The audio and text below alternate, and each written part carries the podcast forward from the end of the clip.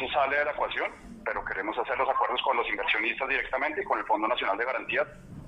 Sí, y pues digamos que ah, es importante aclarar para que, digamos, ser muy, muy, muy fiel a, lo que está pasando. Nosotros sí hemos cerrado algunos puntos, porque hay unos puntos que antes cuando estaba iFood, cuando estaba domicilios, eh, vendían mucho más en domicilio y hoy en día no venden tanto como antes y hemos decidido cerrarlos, hemos decidido enfocar en los puntos más rentables.